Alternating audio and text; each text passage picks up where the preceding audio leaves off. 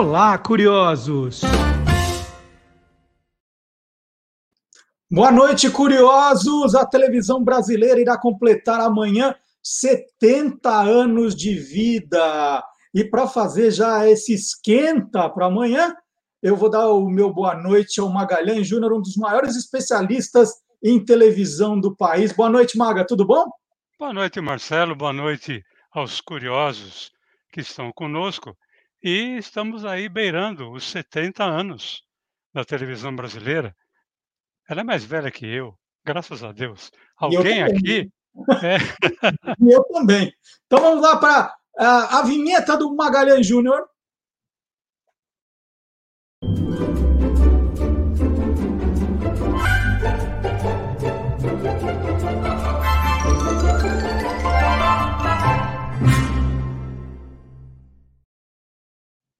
O Magalhães, esta semana, né, todo mundo falando dessa comemoração de 70 anos uhum. da televisão, documentários especiais na televisão, especialistas sendo ouvidos. E muita gente falou, né, todo mundo falando assim, poxa, as crianças agora estão abandonando a televisão, não vem mais televisão. E, e aí muita gente falando, olha, mas é que a televisão também abandonou as crianças, né? E para a televisão voltar a ser o que era, ela precisa voltar com a programação infantil também, que sempre teve uma importância muito grande. Você contou algumas histórias no uhum. especial que nós fizemos sábado passado, que, aliás, está aqui no canal para quem não viu, foi um programa inteirinho dedicado à televisão, e você falou um pouco dessa programação. No começo, a televisão pensava nas crianças sim, não era? Pensava em muito, Marcelo, né? E Existe um programa em especial que ele foi criado justamente pensando na criança e pensando na cultura para a criança. Eu estou falando do sítio do Pica-Pau Amarelo. É, eu posso dizer que eu vi esse programa. Eu nasci em 53. Quando eu nasci, esse programa já estava no ar.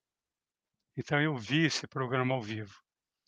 O Sítio do Pica-Pau Amarelo, ele estreou na TV Tupi, Canal 3 de São Paulo, em 3 de junho de 1952. E ele ficou no ar até outubro de 56.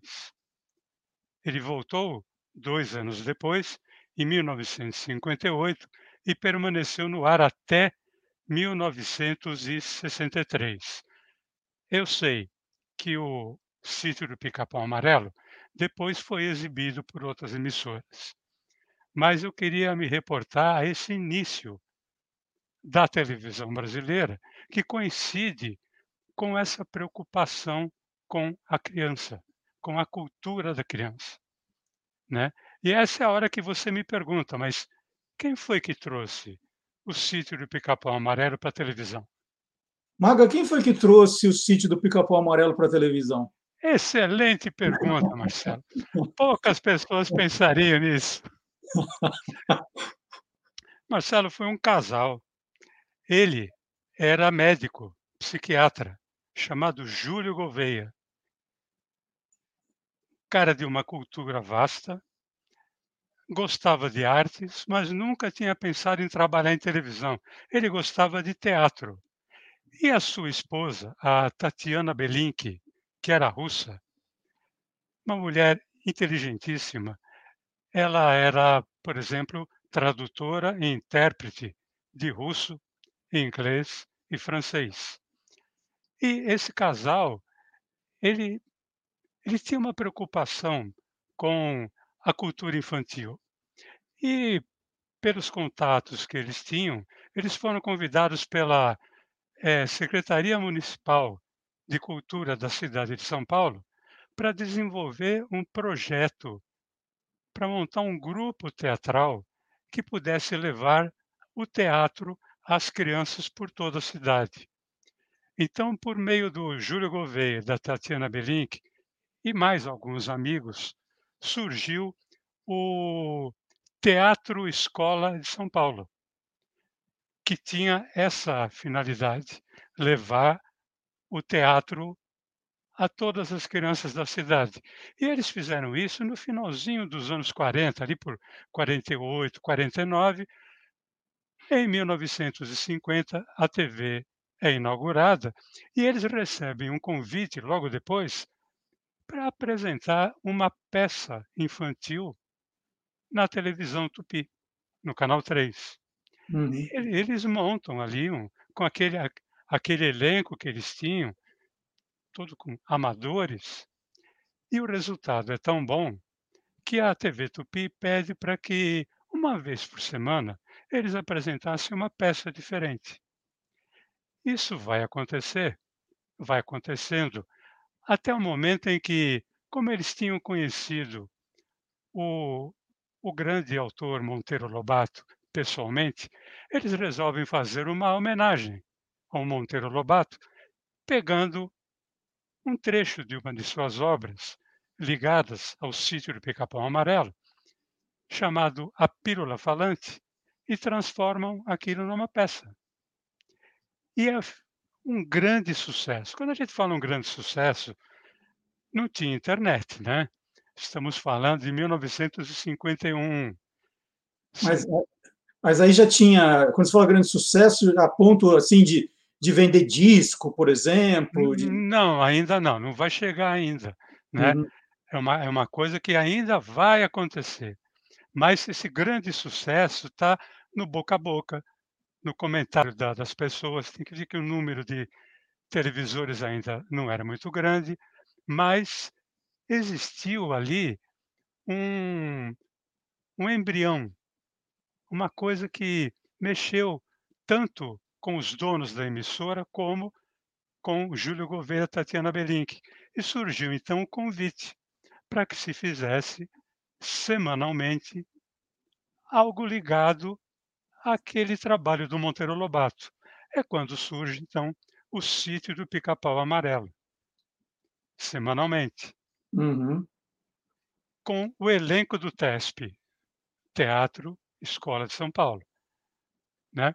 E foi uma coisa assim de um sucesso muito grande, por conta principalmente de uma atriz que é quem interpreta a Emília, que daqui a pouco a gente vai falar nela.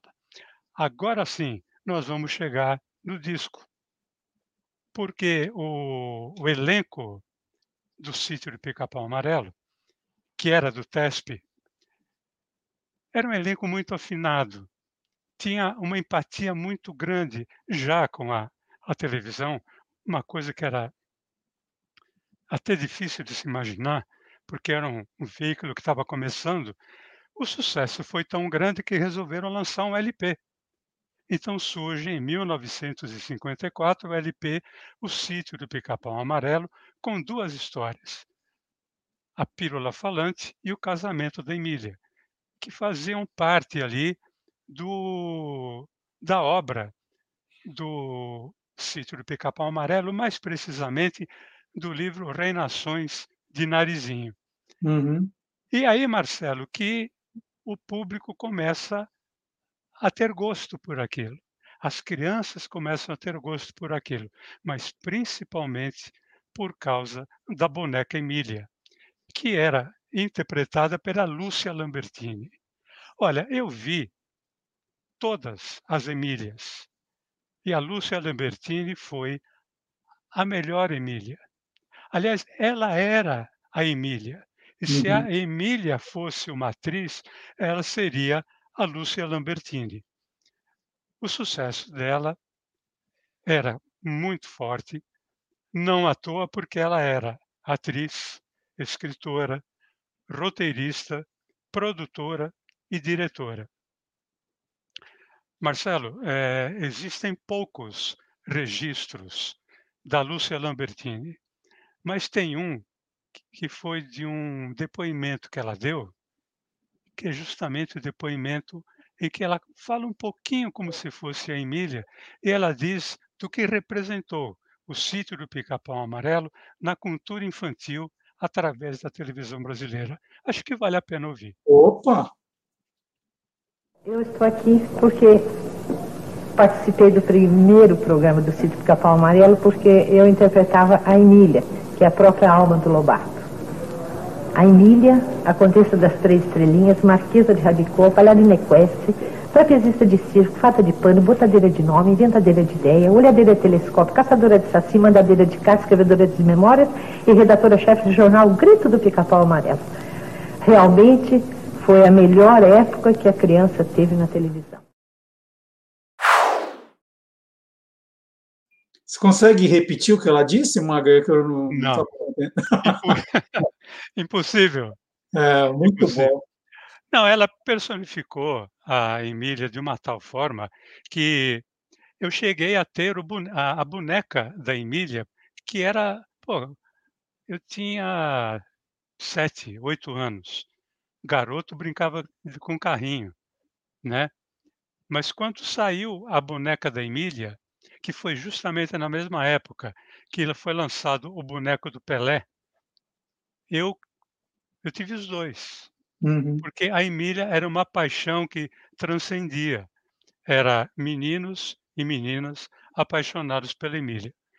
Bom, mas a partir desse sucesso, nós, crianças, passamos a ter contato com todo, com todos os personagens do sítio do Pica-Pau Amarelo, a começar pela dona do sítio, né?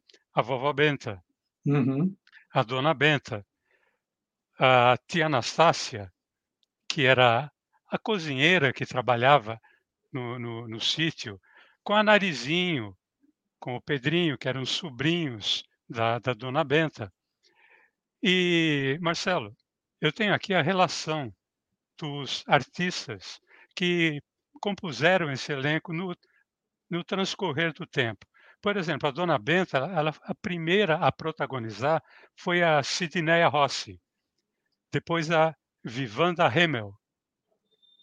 Num tempo muito maior foi a Suzy Arruda. E numa última etapa foi a Leonor Pacheco, também chamada de Leonor Lambertini, porque ela era irmã da Lúcia Lambertini. Uhum. Já a tia Anastácia ela foi interpretada pela Benedita Rodrigues durante a série inteira. Em todos os episódios, foi a Benedita quem interpretou a tia Anastácia, com aqueles quitutes maravilhosos que só ela sabia fazer.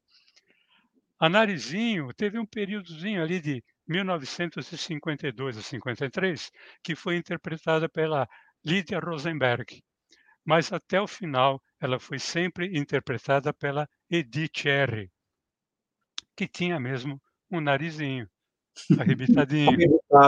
é, o Pedrinho, que era primo da, da Narizinho, começou sendo interpretado pelo Sérgio Rosenberg, depois pelo Julinho Simões, uma maior parte do tempo pelo ator Davi José e numa última etapa pelo Najib Anderaus, ou Anderaos. Uhum. E aí me falam, é, existe é, vídeo disso? Não tem vídeo daquela época, até porque quando começou o sítio do Pica-Pau Amarelo não existia tape.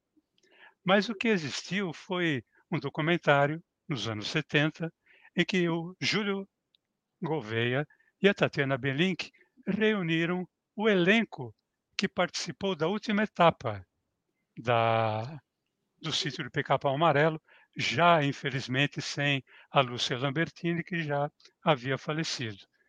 E eles montaram, como se fosse uma radionovela, todo mundo com o texto na mão, uma cena dos tempos do sítio de Pica-Pau Amarelo.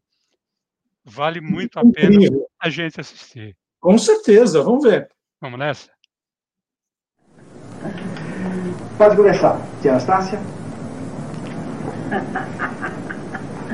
Pronto, Narizinho. Aqui estão as pipocas que você pediu. Estão quentinhas. Muito obrigada, tia Anastácia. Você é uma anja. Anastácia, você não pode parar de trazer pipoca para essa menina? É só a terceira tigela que eu trago, senhor. Terceira? Então esta é a última, Anastácia, a última.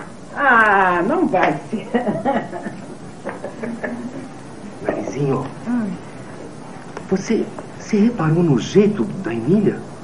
Fazendo pose que está pensando, pensando. Reparou? Mas deve estar pensando mesmo, Pedrinho. A Emília ficou uma semana presa dentro de um livro. E agora está cheia de coisas recolhidas, né? Coisas recolhidas? Mas que coisas? Ah, coisas de Emília. Fala recolhida, briga recolhida, asneira recolhida. É, deve ser isso mesmo. Asneirenta da Emília não pode ficar de torneirinha fechada há muito tempo. Senão as asneiras transbordam e pluft. Os olhos de retrós arrebentam. Que foi que o senhor disse, menino Catita? Repita, repita, repita se for capaz. Repito sim, cara. Isso, Emília. Vamos brigar de novo? Vovó, Ah, deixa, deixa pra lá, vovó. Pensa que o livro tem coisas muito mais sérias em pensar. Que Coisa séria? Que coisa séria? Pensar em coisas sérias? Ai, e por que não? Eu tenho que pensar em escrever as minhas memórias. Minhas memórias. Suas o quê? Suas o quê? Memória. As minhas memórias. E é isso que eu vou fazer. Maga, espetacular. E, e eu fiquei agora com um monte de pergunta para te fazer. Por favor. É, bom, você falou que a Lúcia Lambertini. Isso é um, isso é um documentário sobre Isso o foi um sítio aí? documentário sobre o sítio de Pica-Pau Amarelo. Que é do quê? Que época é? Já tem bastante tempo. Já anos 70. Tá. Né? É, duas dúvidas, né? Você falou a. Lúcia Lambertini não fez parte desse documentário, aí tem outra Uhum. atriz que está fazendo Emília. Queria saber quem é. Sim. E quando você passou o elenco no começo, Uhum. você não falou do Visconde de Sabugosa, né? Que, Sim, por um motivo justo. Nós vamos falar agora. Né? Ah, Essa, essa atriz que nós vimos é a Dulce Margarida. Ela foi a única capaz de substituir a Lúcia Lambertini na Emília, quando a Lúcia esteve em dois momentos importantes da sua vida. Uma foi quando ela casou, uhum. por motivos óbvios, ela não continuou, e outra quando ela ficou grávida, até porque a Emília não poderia ficar grávida. A É. Emília era, ela era casada com um porquinho chamado Marquês de Rabicó, Aham, né? Não dava certo. aham. E a, e a Dulce Margarida, ela, ela conseguiu pegar todas as nuances da Lúcia Lambertini, até porque a Lúcia era uma pessoa muito gene- generosa, passou tudo para ela. Já o Visconde de Sabugosa, ele foi interpretado pelo René Simões durante praticamente toda a série. Só no final, 1962, 63, ele passou a ser interpretado pelo Roberto Orozco. Então tem uma cena nesse documentário em que a, a Emília conversa com o eh, Marquês, o Visconde de Sabugosa, perdeu? Marquês era o Rabicó. Isso. E essa cena é com a Dulce Margarida e o Roberto Orozco. Então vamos rever aqui a nossa Emília e o nosso Visconde de Sabugosa. Sabugosa! Ô, seu Visconde, onde é que se meteu o seu Visconde, Sabugosa? Ai, senhora Dona Emília, ah, meu pé, ai, o? Dona O que, que foi? Por que, que não olha onde pisa? Eu olhei, senhora Dona Emília, que eu estava... Está bem, está bem, senhora Dona Emília, me desculpe. Tá bom, tá desculpado. Desta vez passa, viu? E eu precisava encontrá-lo mesmo, né? E se foi de encontrão, não deixa de ser um encontro, né, seu? É verdade, senhora Dona Emília. Então. É, mas em, em- em que eu lhe posso ser útil? Eu, eu quero que o senhor seja meu secretário. Se- secretário? Mas, mas para fazer o quê, senhora Dona Emília? Uai, para secretariar. O senhor nunca ouviu falar em secretário? Tem tantos secretários por aí. Secretário escreve. Quem escreve é secretário, tá aí. Pra escrever, ué. Eu vou escrever, mas, escrever o quê, senhora Dona Emília? O quê? Por quê? Pra quê? Ih, senhor Visconde, o senhor faz muitas perguntas. O senhor pergunta demais. O senhor está contratado para ser meu secretário e pronto. Eu, é que eu não gosto de escrever com a minha mãozinha. Então eu quero escrever com a sua, né? Então vamos depressa, arranja papel, caneta, que eu quero começar a escrever as minhas memórias. E é pra já. Memórias? Mas, Ô, senhora Dona Emília, memórias é pra gente velha, vivida. É, a senhora, senhora Dona Emília, a senhora é, a senhora é muito jovem. Ah, então, mas se eu quiser escrever as minhas memórias, eu escrevo e pronto. Faça o que eu tô mandando e não discuta, tá, senhor Visconde? Cadê Dona o papel? Cadê a caneta? Aqui, está Anda, aqui, senhora Dona Emília. Está, E a caneta? Cadê a está caneta? aqui, senhora Dona Emília. Está aqui. Pronto. Muito Pode bem. começar. Então, ah, escuta aqui, senhor Visconde, eu peço a fineza de não me apressar, tá? Sim, senhora Dona Emília, estou Senhor calado. secretário. Ah, hum.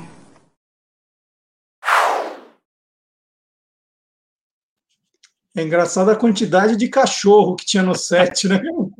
Au, au, au. Era um Era no sítio, era um sítio, né? Ô, ô, Maga, é, a Emília falou tanto aí do escrever, escrever. Quem que fazia os roteiros do, do, é, dos episódios? Quem escrevia? Olha, quem começou escrevendo foi o Júlio Gouveia, né? E o, tanto o Júlio como a Tatiana, eles tinham uma, uma preocupação muito grande em passar cultura realmente para as crianças. Tanto é que eram verdadeiras aulas os episódios. Até porque a obra do Monteiro Lobato também era assim, né? Tinha a geografia da Emília, aritmética da Emília, né? Eu, por exemplo, sério, aprendi geografia lendo os livros do Monteiro Lobato. Uhum. Inclu- inclusive, o, o elenco foi convidado, o elenco do Rio de Janeiro foi convidado pelo ministro da Cultura, para o ministro da, da Educação, perdão, é, para ser recebido. Uma coisa impensável hoje, não é? Você não acha, Marcelo? Eu acho. né? O pessoal da cultura se, pergu- né, se preocupar. Mas você perguntou quem é que escrevia. Era o Júlio Gouveia. A Tatiana Belin, que nunca tinha escrito. Mas depois ela passou a escrever. E eu acho que ninguém melhor do que o próprio Júlio Gouveia, também nesse documentário, explicar como é que ele e a esposa passaram inicialmente a dividir e depois ele praticamente passar o bastão para a esposa na escrita dos episódios. Tatiana, de início, se recusava a escrever. Ela achava que, que, que, que, que, que ela não sabia, que nunca tinha feito tal. E coisa. Quer dizer, não tinha aquela irre, a, a irresponsabilidade, leviandade que eu tinha, vamos fazer.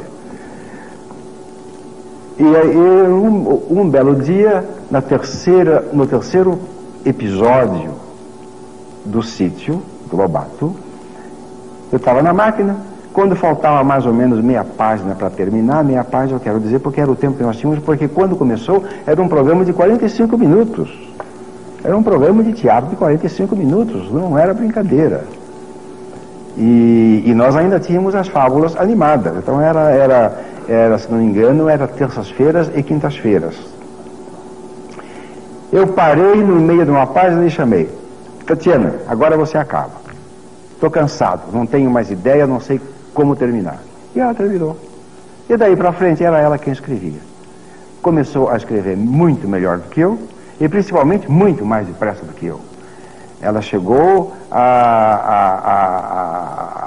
a, a, a, coisa assim a, fantástica de um recorde de datilografar uma peça no estêncil no tempo exato da duração do espetáculo.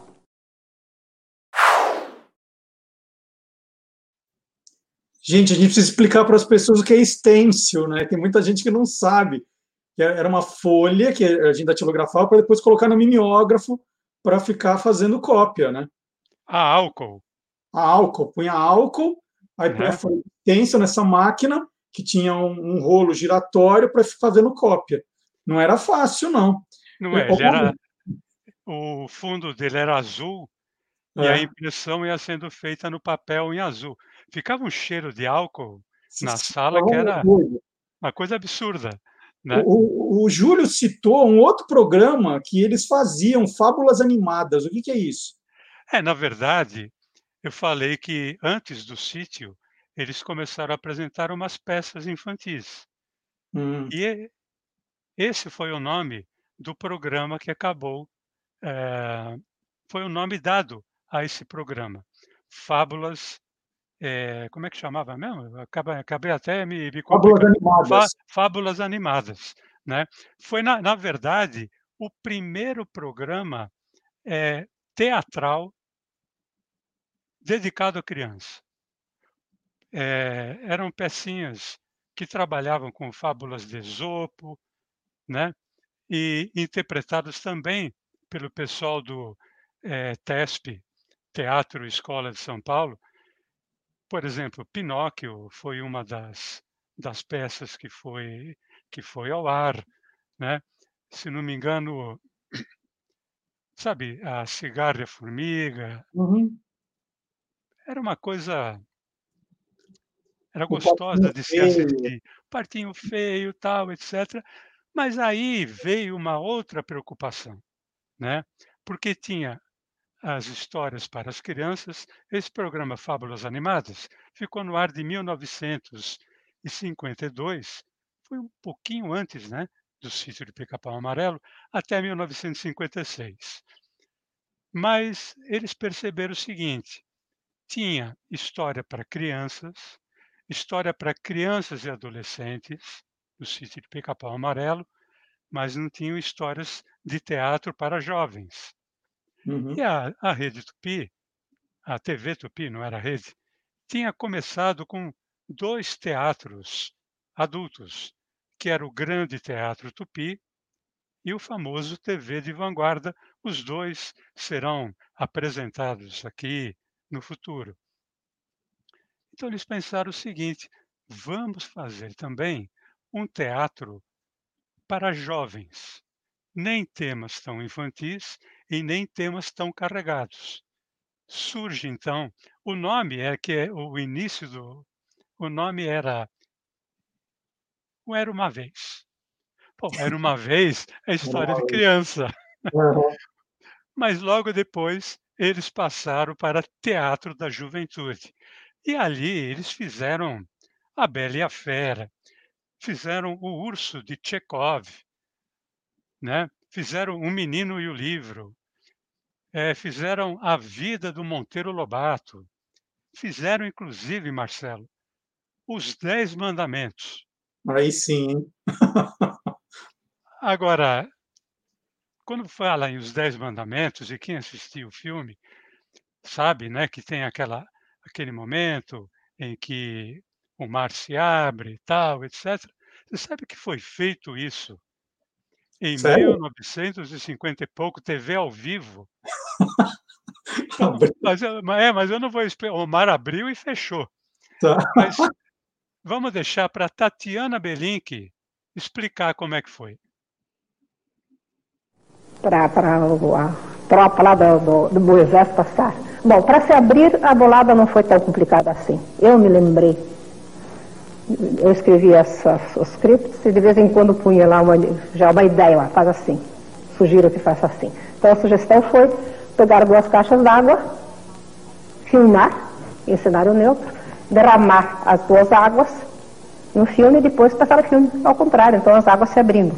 Sobre um cenário neutro, em superposição com a câmera da TV e o pessoal passando. Então isso foi fácil.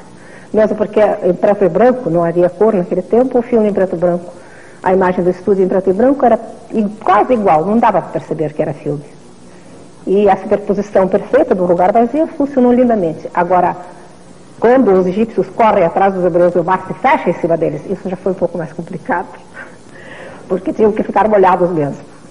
E isso foi feito da seguinte forma: havia três estúdios na Tupi e um corredor de 10 metros, que era uma entrada de, de caminhão, que dava para a rua.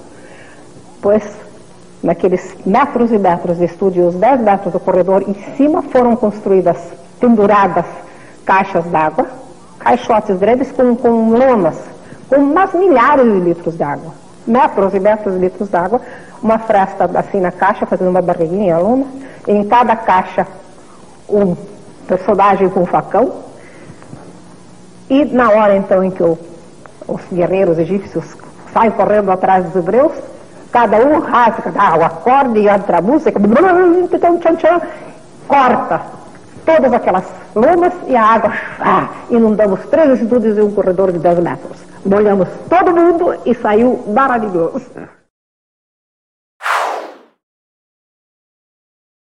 Gente, fantástico. A gente está falando 70 anos atrás. Isso é fantástico. Muito, muito legal. Ma Marcelo, sabe quem dirigiu essa cena?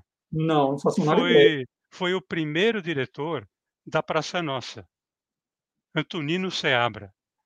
Meu amigo, cara saudoso Antonino Seabra, o cara que falava mais, fala mais baixo que eu, né? que já é uma coisa difícil. E o Antonino foi quem dirigiu essa cena.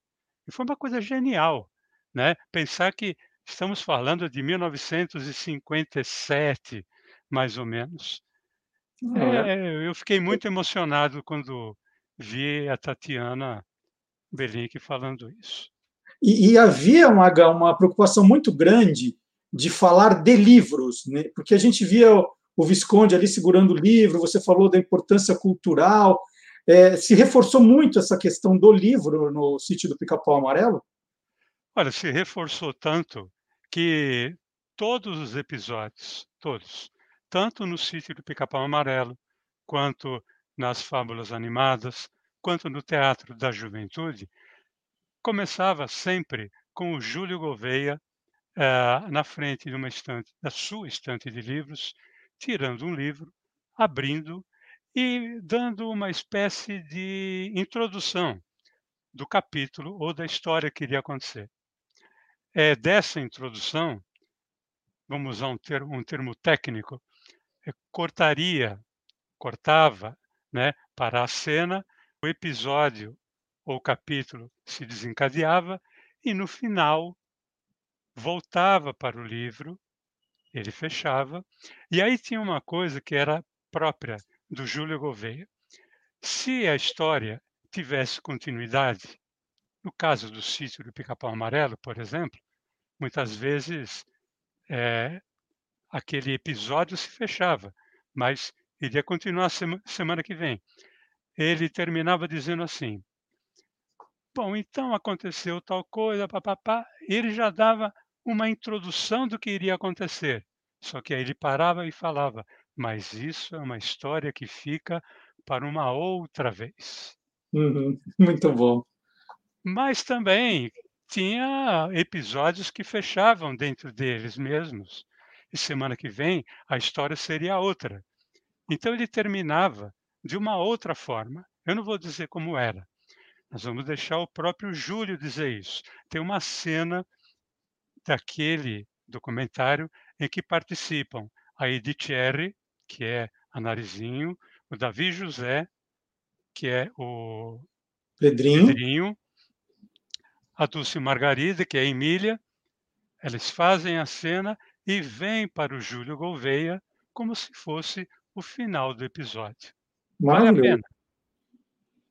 Emília, corre lá na frente, avise lá em casa que o Pedrinho já chegou. Vai. Vai, Emília, não logo. Você quer que eu... Peraí, peraí, você quer que eu vou de que jeito? Você quer que eu vou a pé, andando, a charrete? Vai, vai de avião. Ah, é? De é. avião? Você quer que eu vá de avião? É. Tá muito bem. Pois eu vou de ambulância com o rubi na testa. Oh! Então, Narizinho, agora que você se livrou da Emília, o que é que você queria me dizer? Ah, você também é adivinhão, hein? Olha, é isso mesmo. Eu queria falar com você mesmo, Pedrinho. Eu tenho um plano, sabe? Ah. Eu quero promover o casamento da Emília com o Rabicó. Casar a Emília com o Rabicó? Uhum. Pois, Narizinho, casamento de boneca com leitão, mas é uma ideia legal e eles concordaram com isso? Aqui nada, eles nem sabem de nada ainda. Só que para convencer Emília, eu vou ter que inventar uma boa história. Pois é, depois de tantos anos, aqui estou eu novamente encerrando mais uma história do sítio do Pica-Pau Amarelo. Isso me traz muita saudade. Bem, mas isso já é uma outra história, porque esta entrou por uma porta, saiu pela outra, quem quiser que conte outra. É, lindo demais, Maga. Que bela homenagem para a televisão que você fez. Muito, muito bonito. Olha, Marcelo, só dá para eu dizer que o episódio de hoje aqui, do Quem Te Viu, Quem Te Vê, vai entrar por uma porta, sair pela outra. Quem souber, que conte outra, porque não dá para falar mais nada depois do que a É. gente acabou de assistir. Bom, mas quem souber que conte outra é é dizendo que você volta semana que vem para contar outra. E Ah, mas aí já é uma outra história. É, mas aproveitar e dar os parabéns para você, Maga, porque a televisão está fazendo 70 anos e você é um dos grandes profissionais da televisão que que está aí ativo é, é, um pouco mais da metade dessa história.